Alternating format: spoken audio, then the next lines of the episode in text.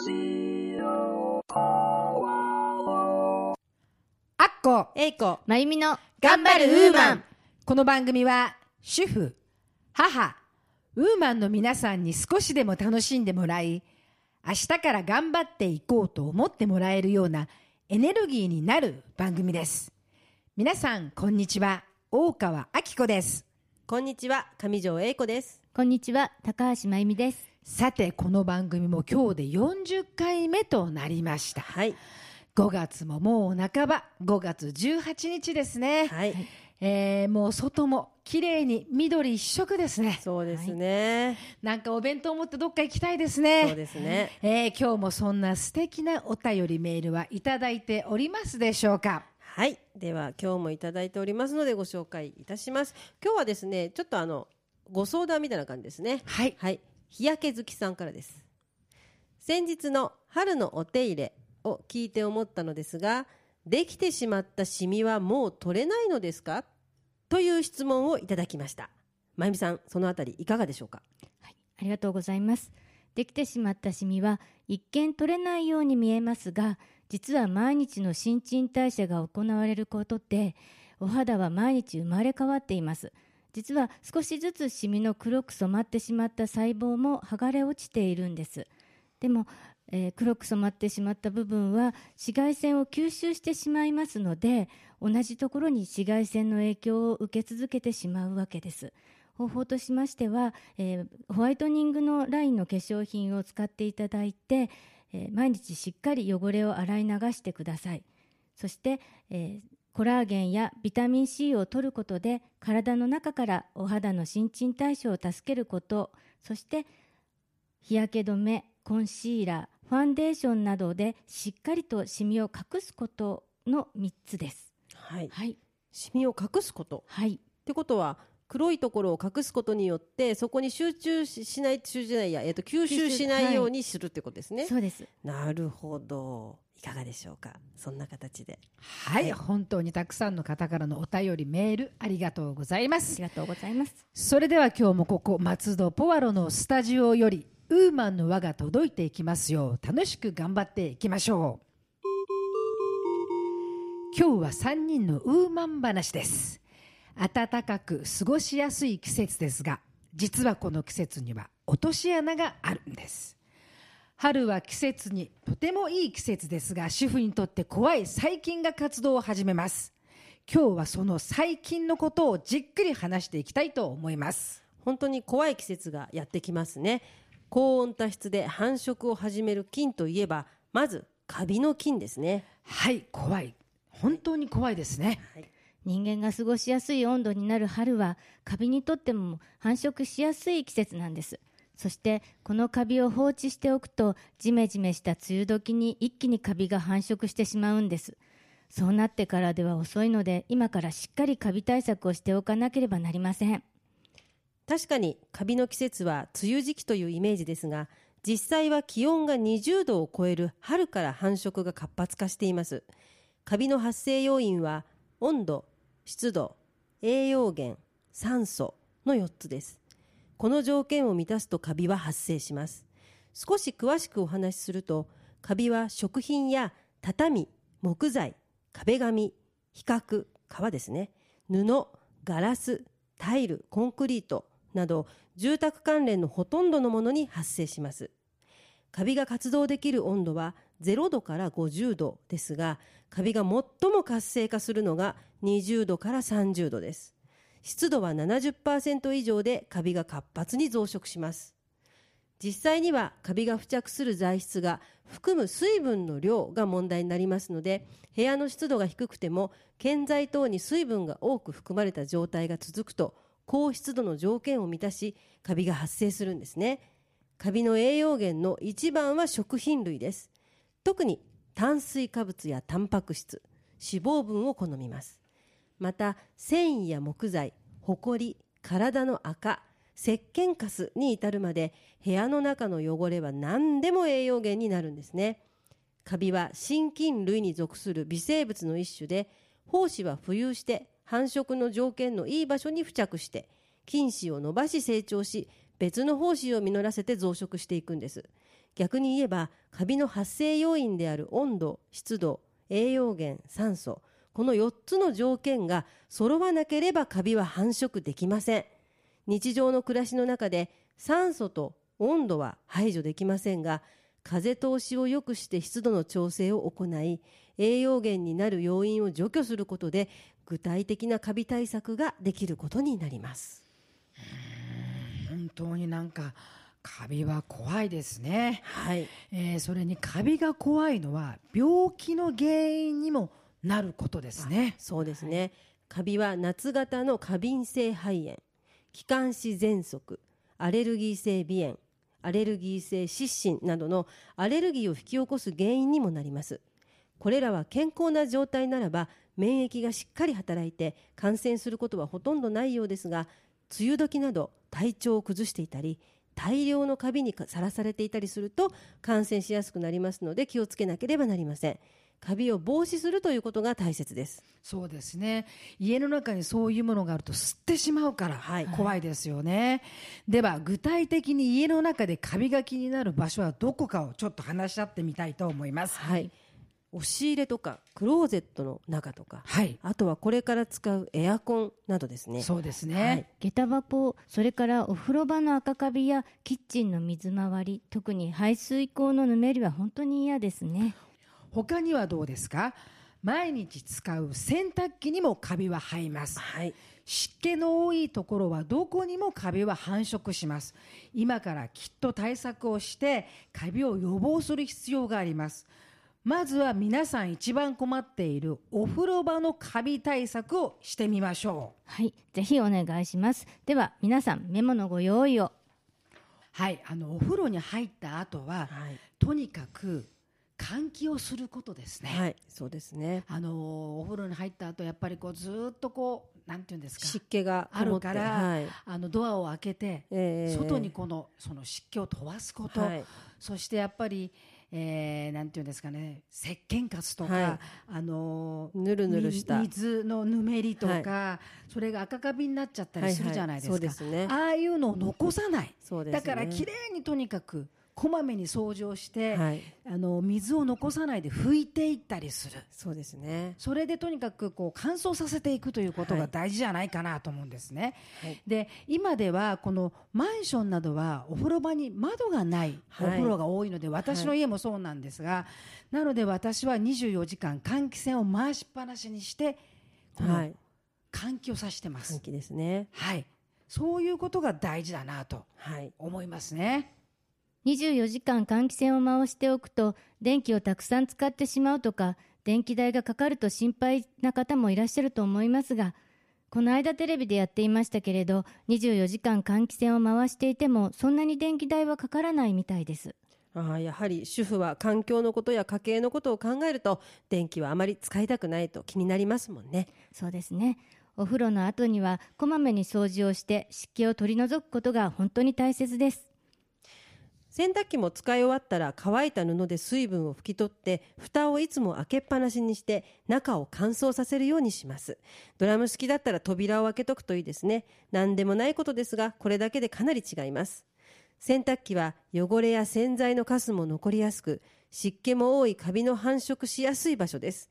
洗濯機でカビが繁殖すると洗濯した時に衣類にカビが付着してアレルギーの原因になることもあるそうです。衣類にカビが付着するとアレルギーの原因になることもあるなんて怖いですね。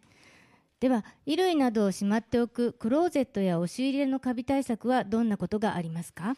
やはりここも同じだと思うんですね、はいはい。押し入れやクローゼットの中もカビが繁殖しやすいこもってしまうから、はい。やはりたまにこうドアを開けたり、はいはい。日曜日なんかこう、うん、風通しを良くする、はい。そういうことでこの繁殖をするカビを予防するはい。っていうことになるんだと私は思いますね。はい。今あのいいものがたくさん出てます。吸湿シートですとか除湿をするものとか。でそういったものを使ったりとか新聞紙を下に敷いておくっていうのも効果的です。確かにそうですね、はい。そういうのもたくさん出てますね。はい下駄箱もお掃除をした時に扉を開けて乾燥させるといいです。靴を収納する時は泥などをよく落としてからしまうこと。雨の日に履いた靴をそのまましまわないことです。新聞紙を敷いておくと湿気を吸ってくれます。新聞紙は湿気っぽくなったり汚れたら捨てればいいので下駄箱の掃除も楽になります。私はペパーミントやティートリーの精油を一滴コットンに垂らしてそれを靴の中に入れて下駄箱にしまっています。アロマの精油には殺菌や消毒消臭効果のあるものが多いので靴の中の殺菌や下駄箱の中のカビ対策匂い消しにもなるんですよ。あなるほど。ここでもアロマですね。はい。ではキッチンの対策は何かありますか？私たち主婦が毎日使うキッチンは大切な家族の食事健康を作るところですから特に念入りにきちんとしておかなければなりませんよ。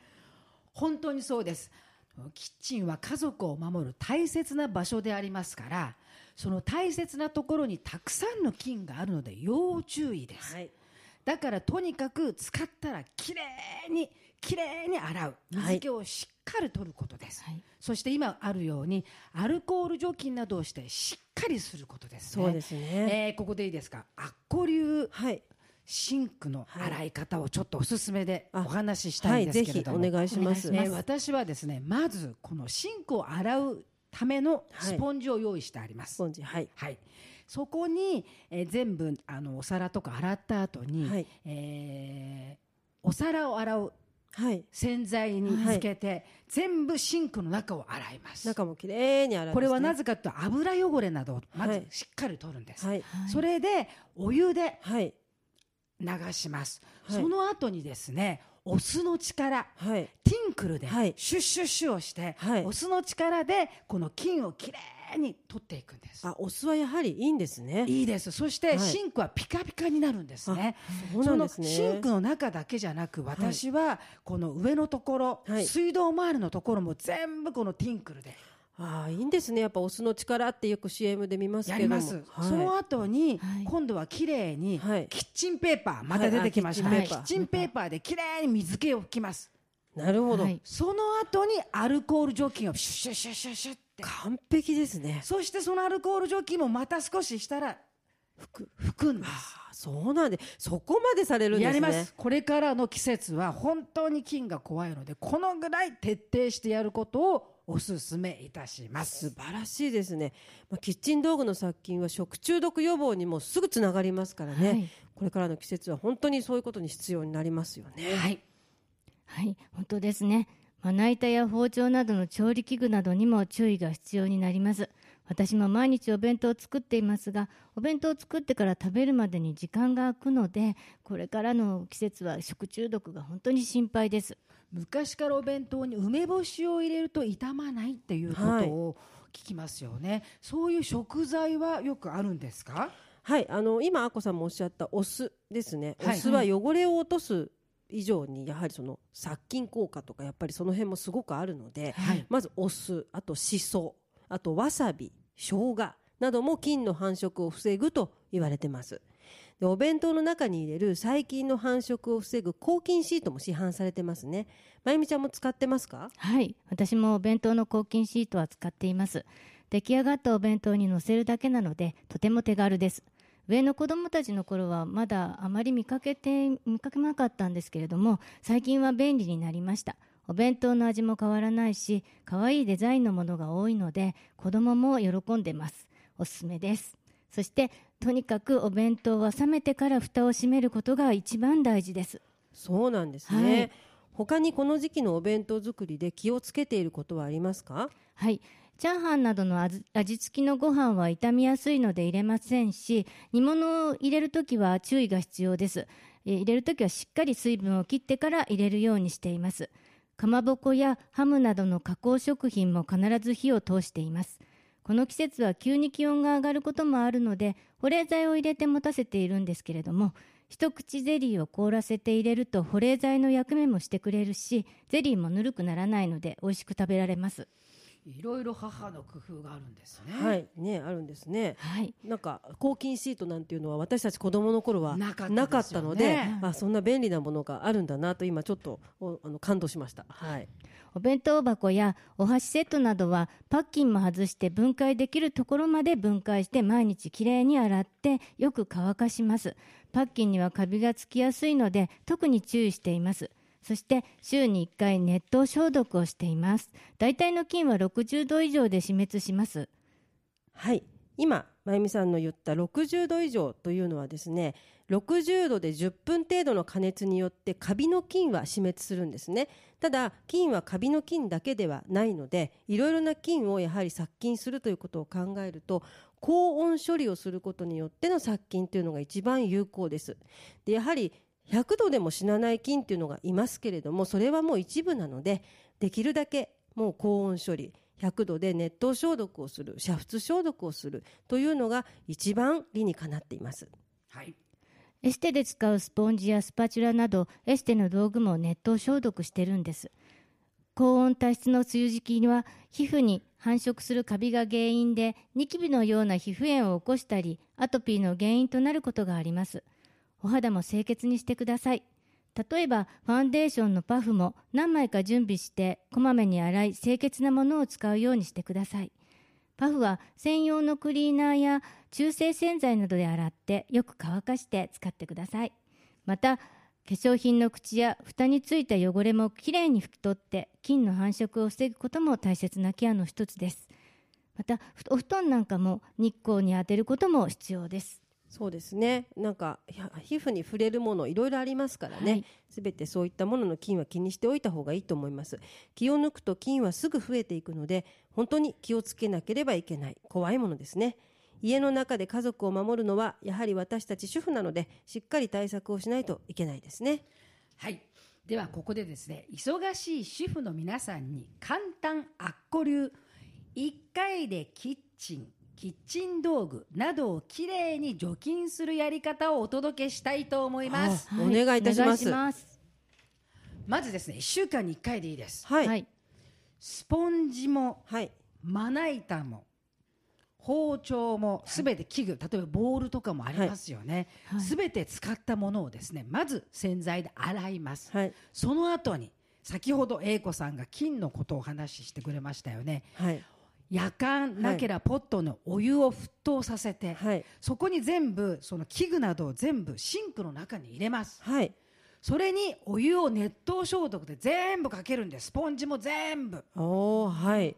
それでお湯をかけ終わったらそのまで、そのままお湯の冷たくなるまで待つんです。はいそれで手で取れるぐらいになったら、はい。キッチンペーパーでまた拭きます。はい。はい。そこにエタノールとか、はい。あのアルコール除菌でシュッシュをして、はい。でまた拭きます、はい。それで戸棚とか各あの自分たちの包丁なら包丁をしまうところ、まな板ならまな板にしまうところをにしまいます。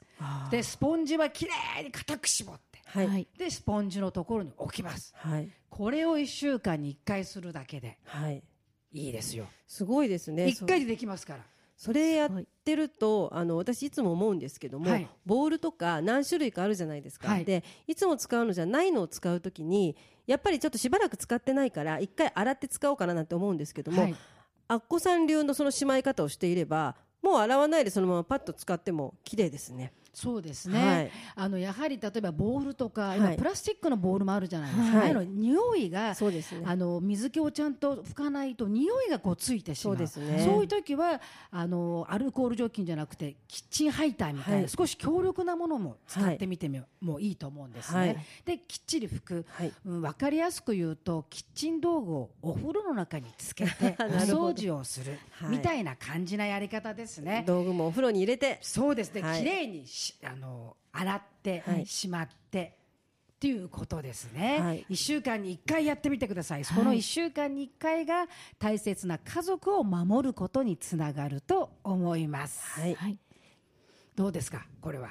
はい、あのすごく勉強になりました。やはりあの毎日のこまめなことっていうのが一番大事なんですね。そうですね、はい。あの結構スポンジ。はい。はい。あれには菌が増えていっちゃうんですあねーそうでしょうね。あのどうですか？皆さん家の家庭ではスポンジ分けてますか？私は食器、はい。フライパン、はい。シンクを洗うやつはい。3つに分けてるんです、私も割と神経質なので、はい。三つに分けてます。シンクと。どうですか、はい。私は食器用とシンク用の2つですかね。ダメですね、はい、ダメですね。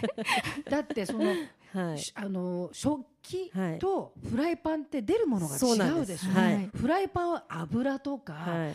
その使うものが用途が違うから。そうなんですよね。でシンクはそのすべての汚い汚れたものを置いとくとこですもんね。そこを洗ってあげるものだから、はい。そうなんですよね。い。つも悩むんですけど、三3つも置いとくのは何何かななんて、いつもあのそうするとあの夫がですね間違えてシンク用でコップを洗ったりするともうキーとかなるんですけ私ど でもそのちゃんとしたことそのはい。やり方をしておくと結構はい口に入るものだからそうですよね。守ることにつながると思うんですよ、はい。はいだから特にこれからの季節は分けることははい。私はぜひお勧めしますね。そうですね。今後はちょっと分けてきちんとはい。皆さんやってじゃいただければ。ないとあの食器のスポンジとフライパンのスポンジだとあのスポンジの減り方も変わっちゃうでしょ？違います。全然。はい。でフライパンのスポンジだとはい。ぐちゃぐちゃになってる、なります。それで食器で洗うと汚いイメージが。ね。はい。本当にそうだと思います。園江さんそういうのはきっちりした方がいい。わかりました。今日買って帰ります。ラジオの聞きの皆さんはぜひそういうのをきちんとした方がいいと思いますよね。はいえーこういう今日はちょっと主婦ならではのお話をしたんですけど、はい。どうですかね？いやあのいろいろと自分の知らないことをあの知ることができて大変勉強になりました。でお弁当作らないので、はい。はい。あのいろいろなまゆみさんの工夫ですね、まあ、新鮮な感じがしました。あのお弁当もそうなんですけどさっきその絵の方から冷えてから蓋を閉めるはい。あったじゃないですか、はい。あのやり方もただ開けっぱなしにして温度を冷やしておくとご飯なんかがバリバリになっちゃうんですよ、はい、はい。だからそれにはどうするかっていうと、はい。お弁当の蓋を裏返しにして、はい。お弁ご飯の上に置いとくんですよ。